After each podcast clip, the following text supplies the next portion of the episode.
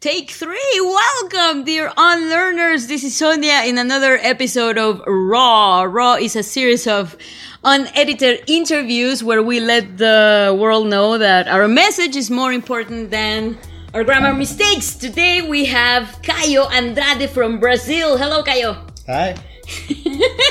well, um, I have a question for you, Caio. What do you do? Okay, so I am a programming teacher mostly. That's how I identified myself in those last few years. And I, I could say instructor, a programming instructor for Le Wagon. And Le Wagon is a boot camp that has schools all over the world. And our focus is teaching people in nine weeks how to become full stack developers. Like um, they can build an entire application on their own, from beginning to end. Other than that, I also work as a developer for multiple companies, including March Factory and Saveway. Okay, okay. Only nine months. Uh, in nine weeks. The month, see, weeks. I'm sorry. nine months a day. what could they do in nine months? Depending on how you start, you can become a senior in this industry. and uh, why do you do this, Caio?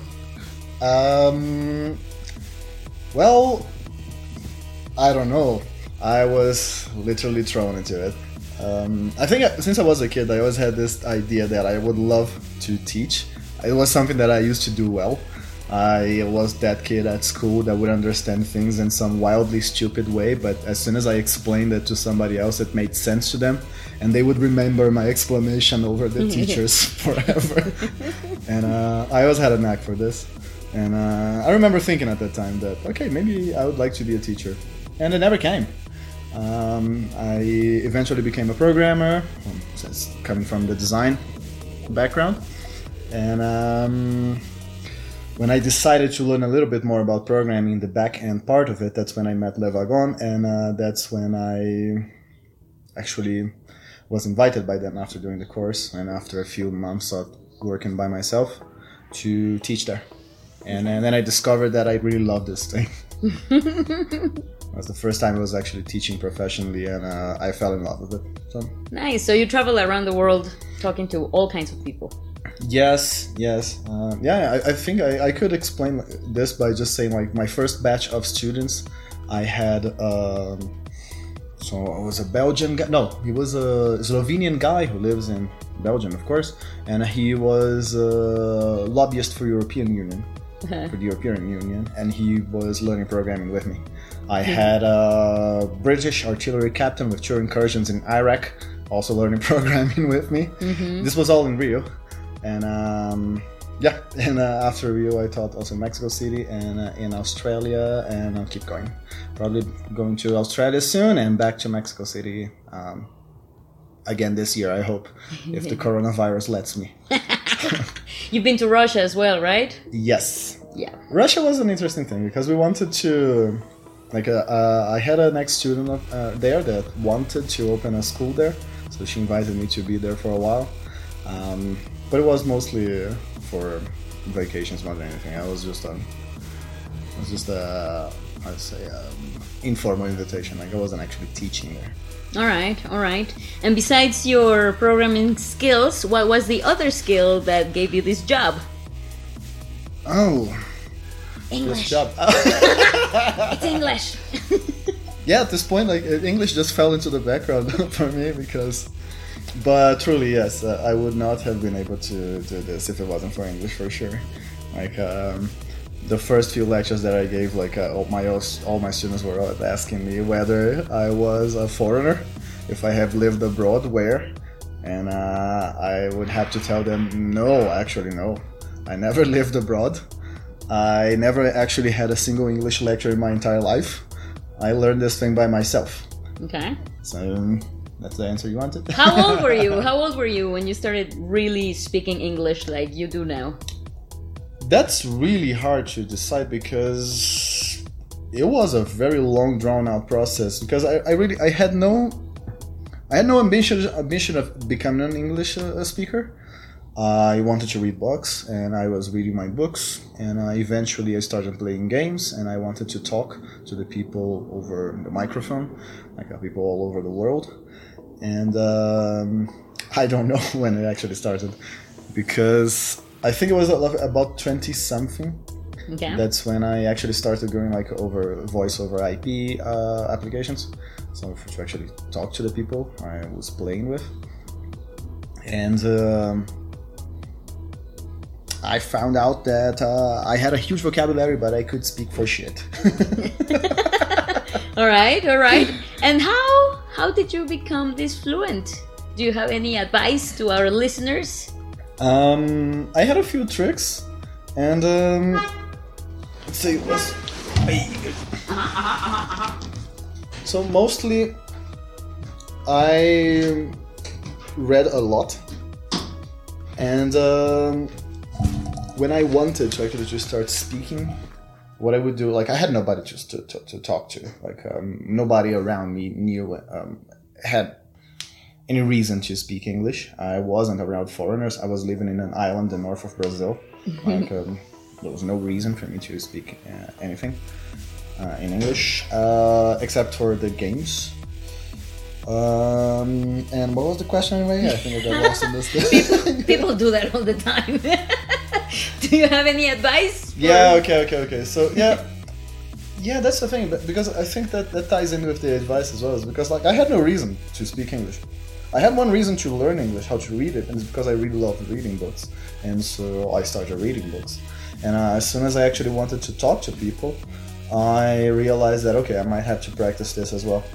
And um, one of the things that I was always doing since I was a kid was like uh, I would always go to, I would always go to bed and I would uh, tell myself stories, and um, and uh, by, when I wanted to actually start speaking English, I, st- I decided to do the same but in English as well. Uh-huh. I used to drive a motorcycle around the city. Uh, my my university was pretty far from where I used to live it was like almost like two hours of drive every day. And uh, while driving, I would just talk to myself in English. My, I was right. trying to make sure that my thoughts were in English. And uh, because I was just uh, hidden behind my helmet, like driving by myself for two hours a day, what I would do is actually talk. Yeah. I was just talking inside the, the helmet, of course. I mean, anybody who'd see this would probably think that I was that you were crazy, yeah. I mean, Bluetooth was a thing at the time. Uh, I could just be talking on the phone. so there's that. that is really nice. That is actually what I tell my students to do is to mm. turn their internal monologue in English. So that helped you. Yes, a lot, a lot. And I, I actually find it funny because probably one of the things that helped me the most was probably the dream thing, because I would I was telling me stories to sleep every yeah, day. That's very and nice. And then what would happen is that I would start like dreaming in English. And mm-hmm. the nice thing about dreaming in English or just making your thoughts in English just for your own sake yeah, yeah, yeah. is that if you don't know how to say something, you mumble some crap. Yeah. And you just keep going. And because it's on your own thoughts, you understand what you're saying, of course. Right. So it just works. And now that you are fully bilingual, mm-hmm. is your monologue in English what percent of the time?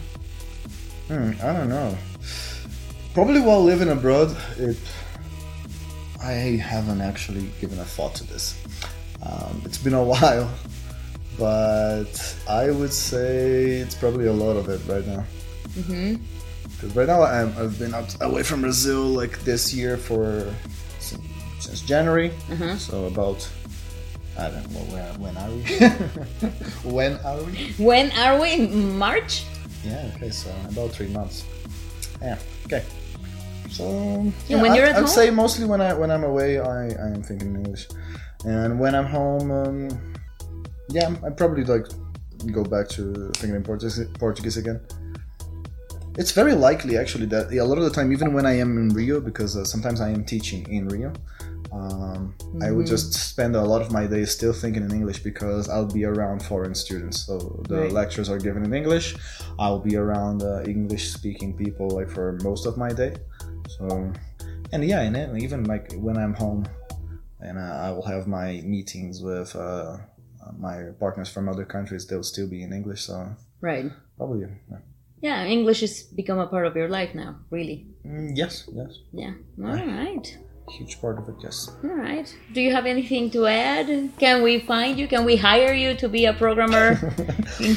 hire you to be a programmer. Well, I mean, I am already a programmer, so you don't have me to hire me for that. But if you want me to hi- hire, if you want to hire me to write a program for you, Yes. that does some other stuff.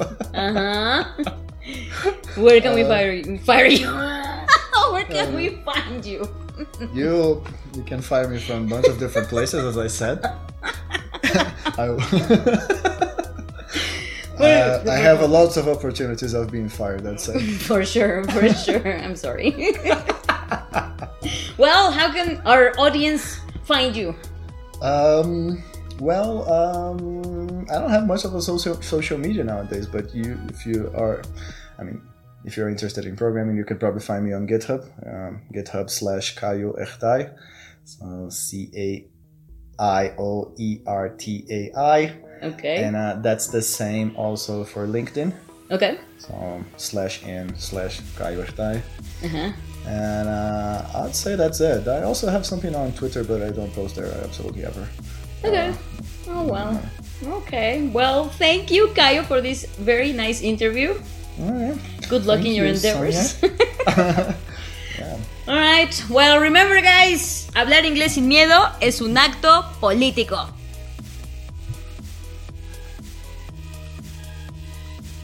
On Your English drops every other Wednesday. Follow us on Instagram at LifeBuildersMX. Share this episode with someone you love. Find us on Spotify, Apple Podcast, or wherever you get your podcasts.